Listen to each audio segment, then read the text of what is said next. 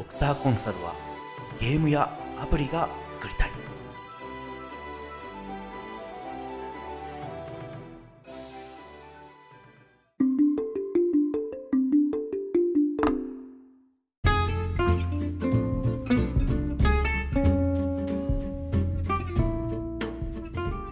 ハローニューワールド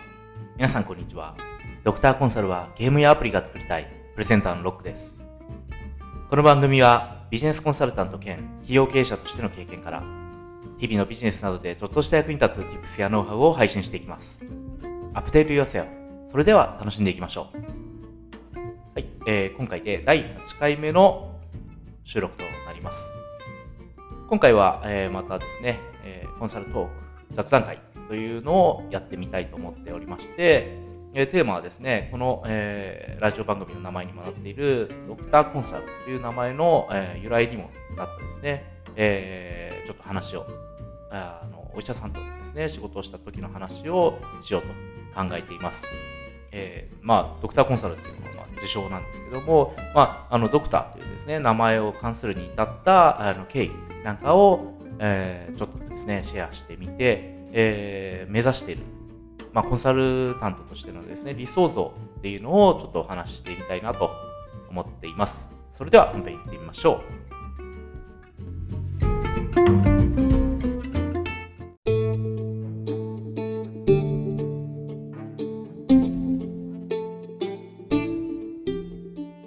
お医者さんは理想のコンサルタント。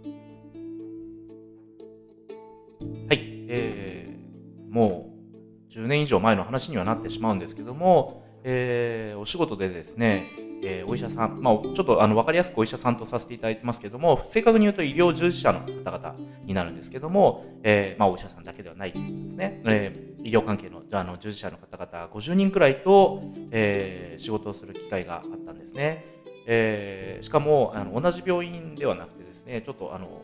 いろんな施設横断系のプロジェクトになっていて、えー、本当にいろんな、えー、ジャンルのですね、あの、お医者さんの中でも結構いろんな、あの、ジャンルがあるんですけども、えー、そういった、あの、いろいろな、えー、施設、いろいろな、えー、なんですかね、お医者さんのジャンル、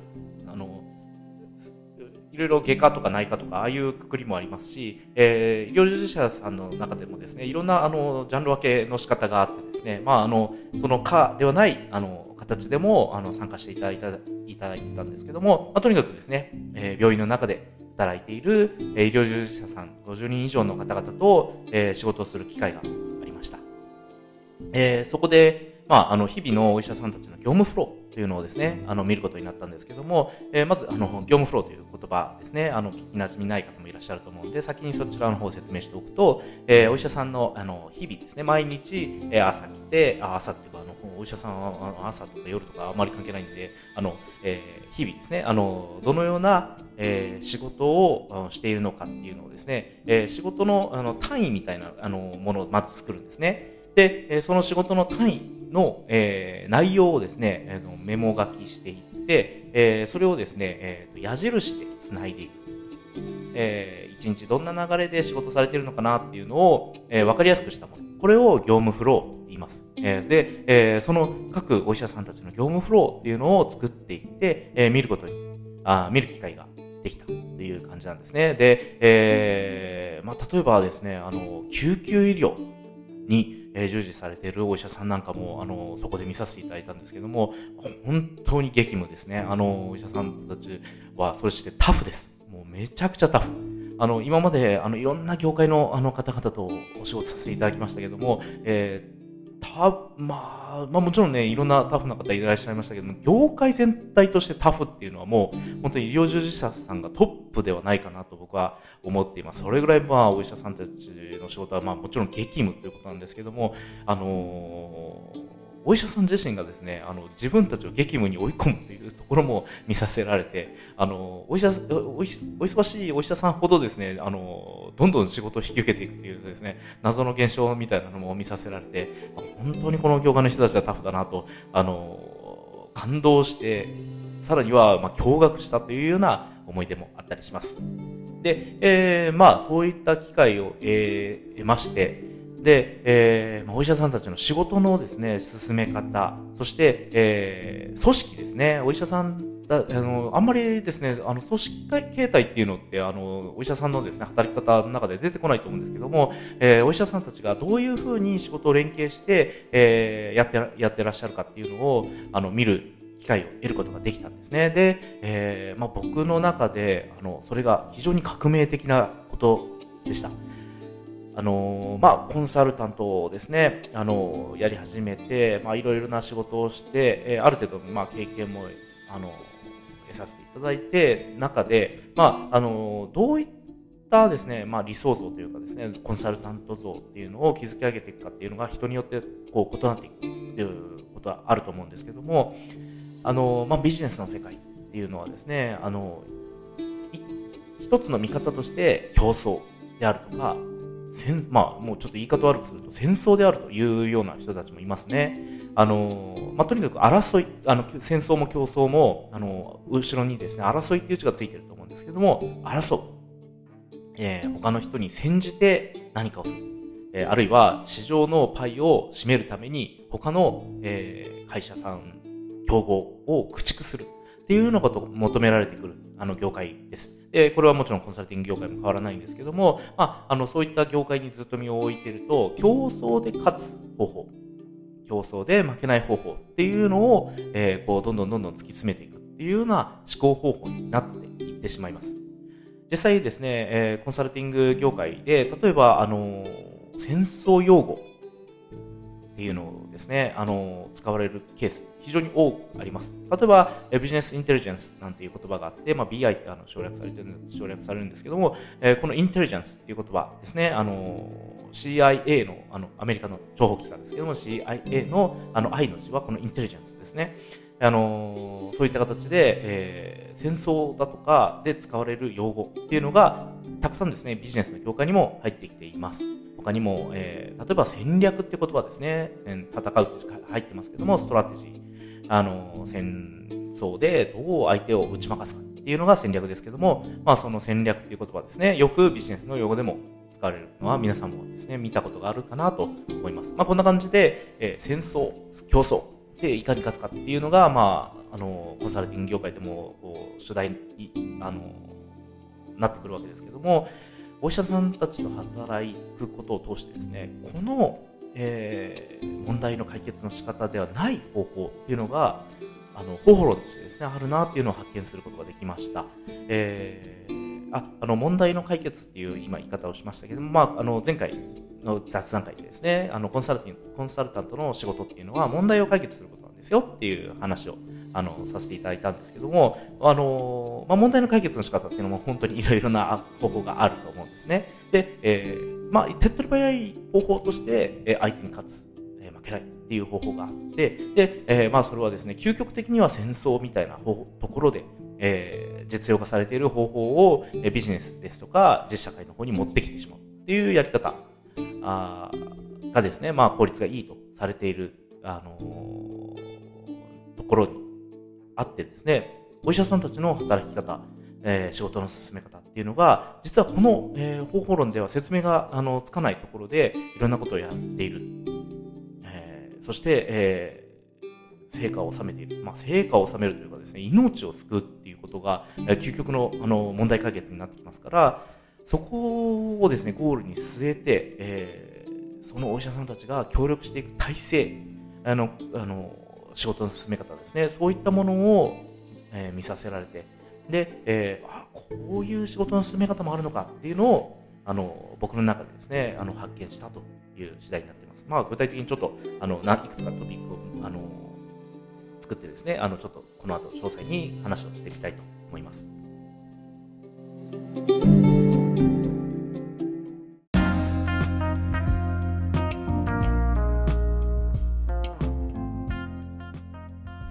えー、それでは、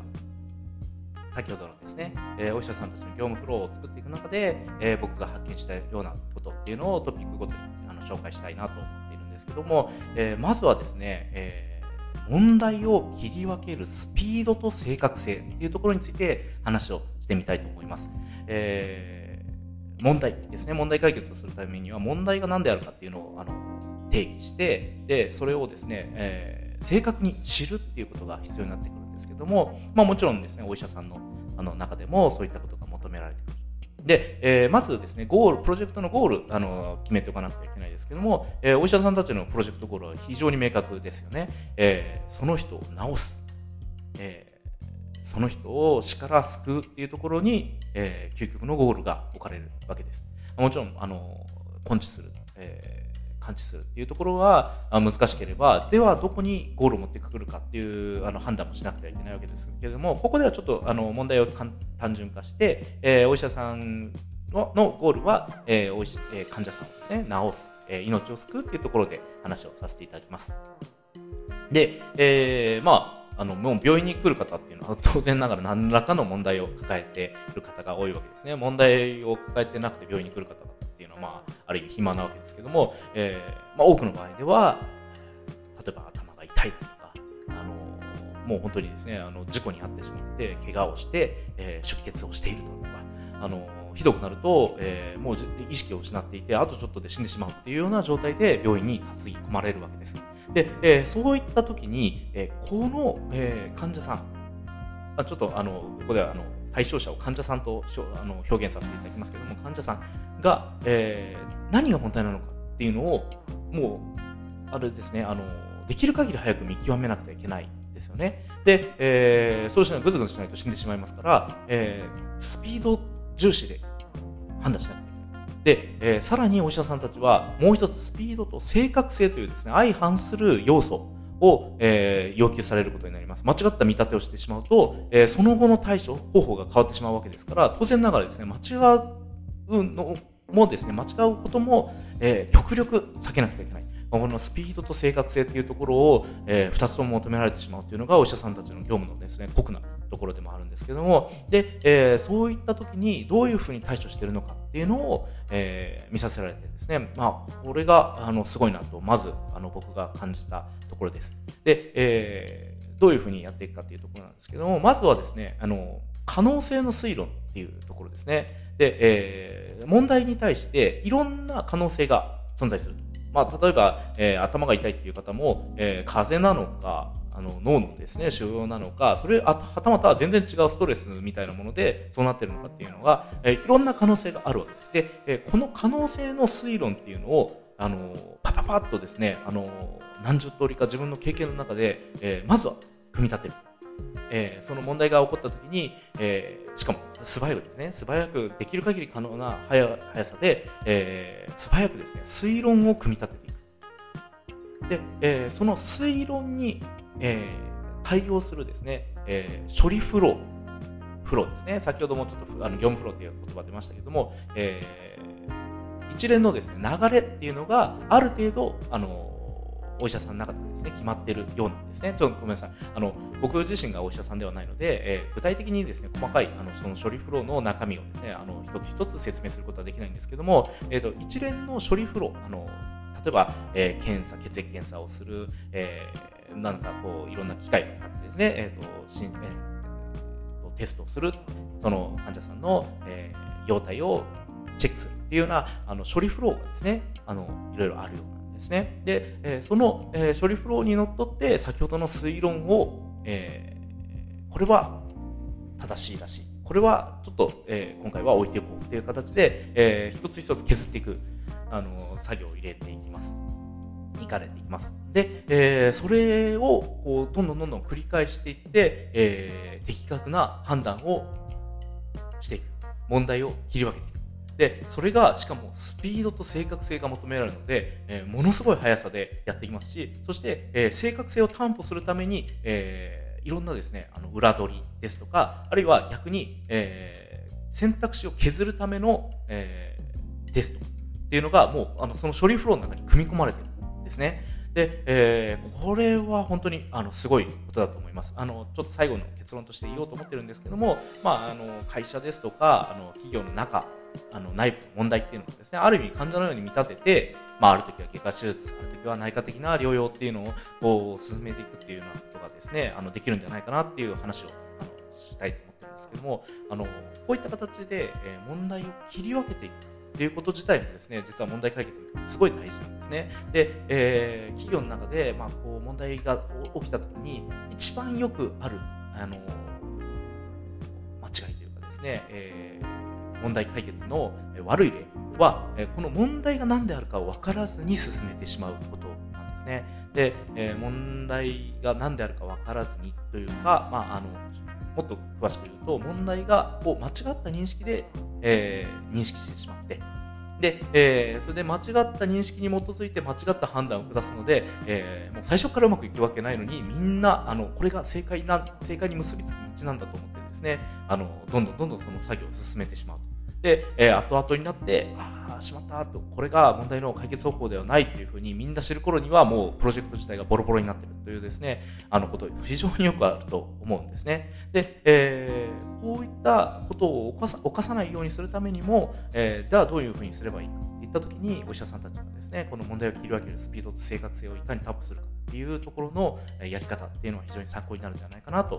思っています。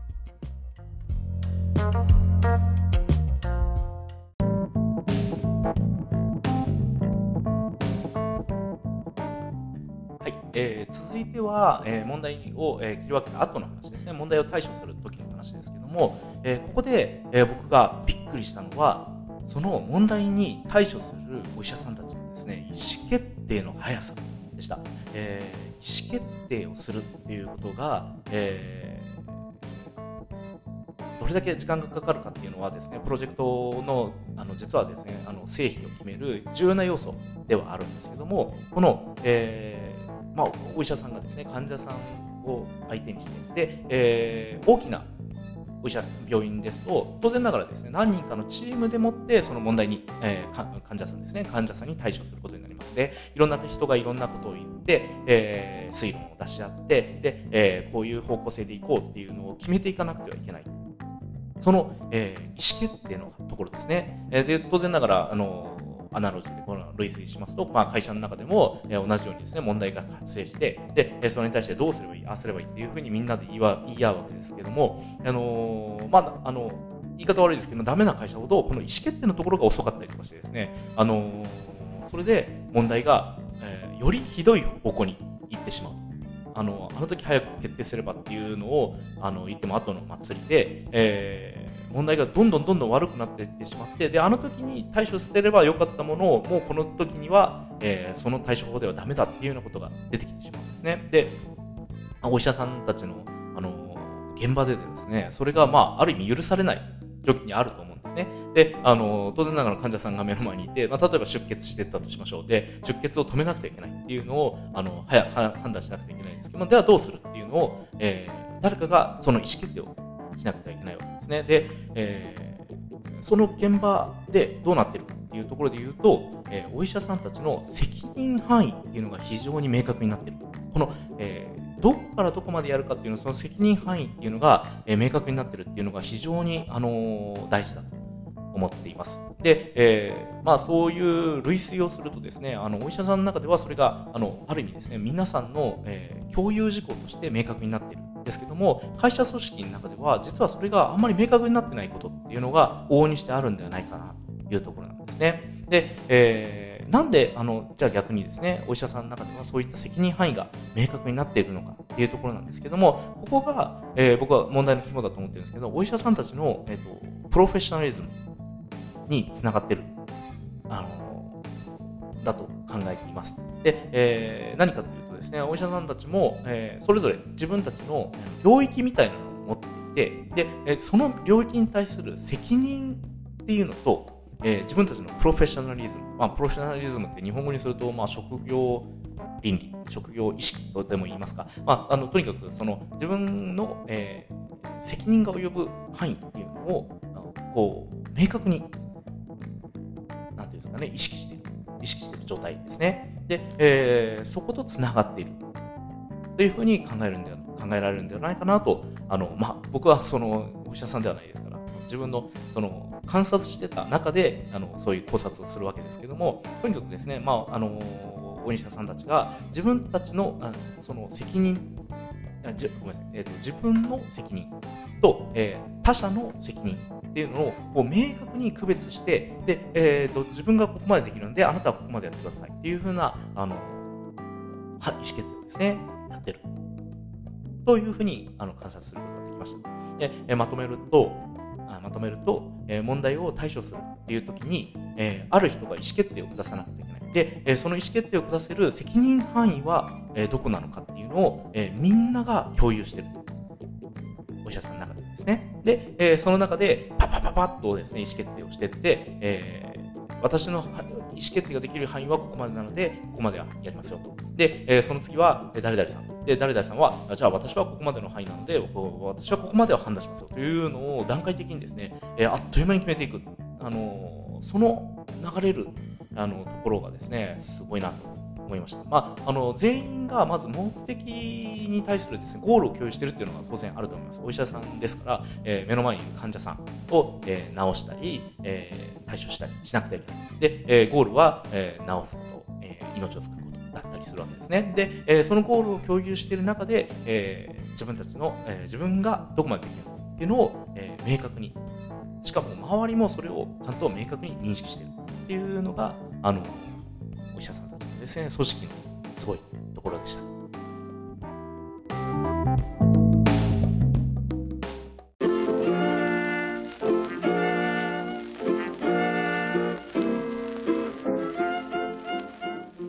い、えー、ここでちょっとまとめさせていただきますと、えー、問題を解決する、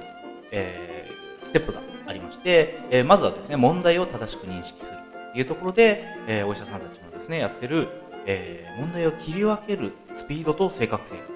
えー、こちらの方に、えー、驚いたというところですね。で、続いて、えー、その、えー、問題を切り分けて、えー、問題の所在ですとか、そういったものが明らかになった後で、えー、問題に対処するといった時の、えー、その、えー、対処する人々の意思決定の速さ、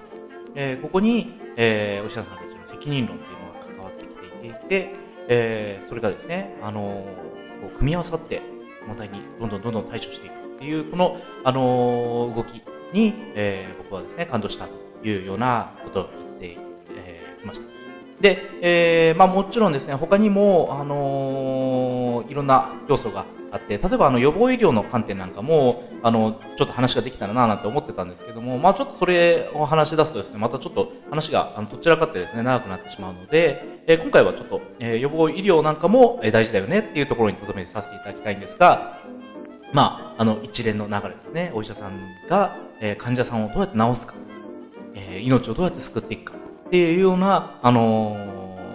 ー、フローですね、フローを、えー、見て、で、えー、まあそういったあのお医者さんたちはですね、実際の人間である患者さんを見て、えー、日々ですね、あのいろいろあの業務をしてくださってるわけですけども、あのまあ僕はですね、あの会社ですとか企業の方々っていうのを対象にあの仕事をしていますけども、あのこれもですね、あの同じように見ることができるんではないかなと、あの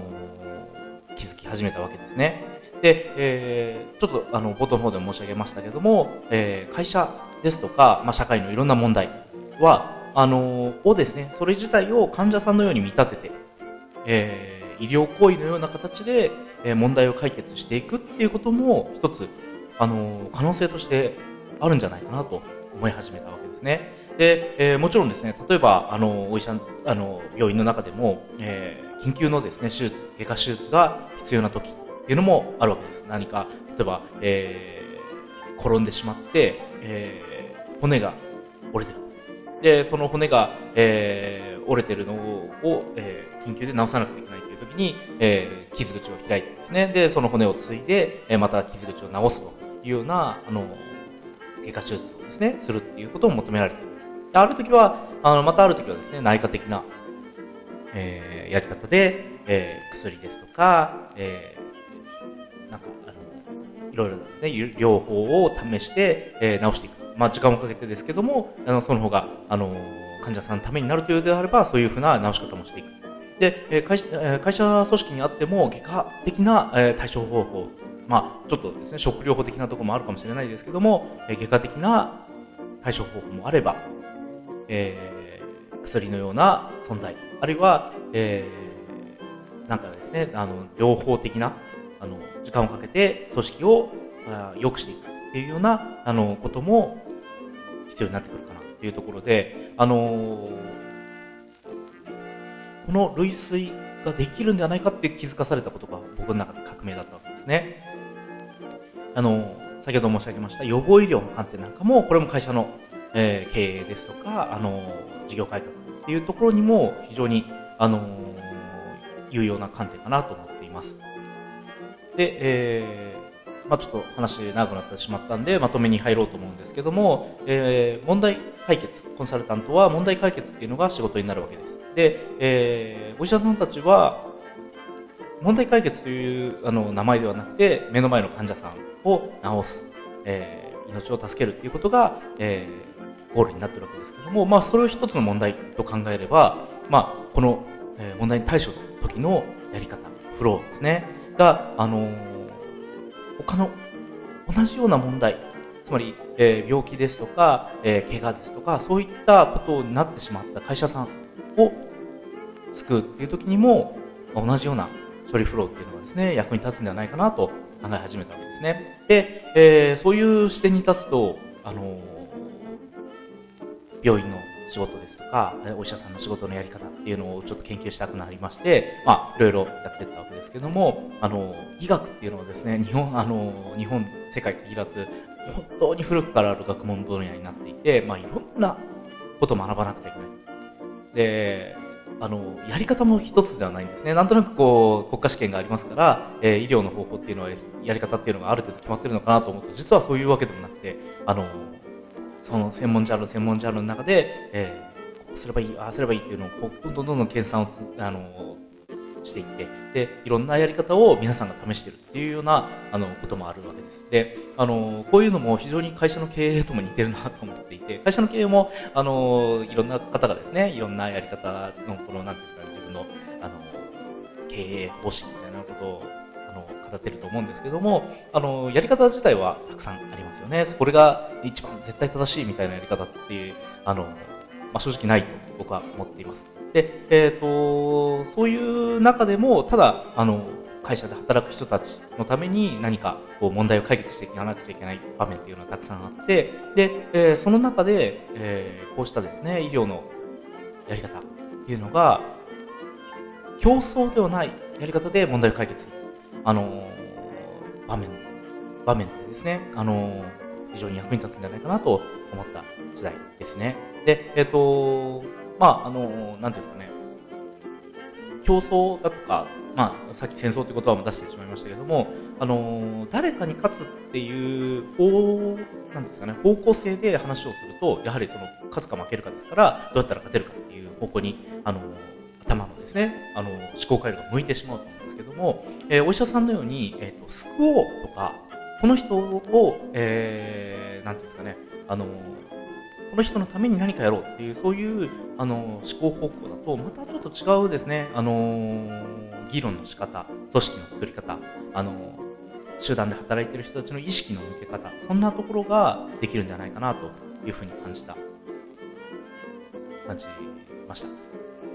まあ、あの、そんなこともいろいろあってですね、まあ自分の、あの、方針として、その、ドクター、お医者さんですね、ドクターの人たちのやり方っていうのをちょっとでも学あの真似するというかですね、あの学んであのやっていこうというようなことを考えて、ドクターコンサルというですね、あの、名前を思いついて、で、えー、そういったですね、えー、コンサルティングのやり方っていうのが、ああの、なんですかね、方法論としてもっと、掘り進められないかなということを考えて、今、日々、あの、勉強したりとかですね、あの、計算してるというようなことになっています。まあ、もちろんまだまだ全然ダメなんですけども、あの、そんなことを考えて、えー、ドクターコンサルという名前を付けてるんだっていうところをですね、今日、あの、ここで表明しておこうかなと思いまして、えー、今回の収録で撮った次第です。